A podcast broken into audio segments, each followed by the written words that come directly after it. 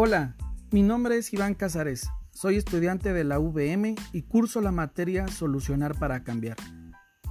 Les quiero hablar sobre una negociación que tuvo un joven en el reality Shark Tank. Pues bien, en el video, el vendedor no dominó la inteligencia emocional, pues denota nerviosismo durante la negociación. Los tiburones son negociadores experimentados e hicieron que el vendedor cayera en momentos en la desesperación pues no podía creer que su proyecto tuviera tanto potencial de venta.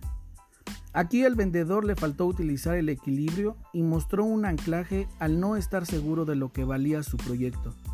Al final de la negociación, él logró el objetivo y los tiburones tendrán muy buenas ganancias con este proyecto.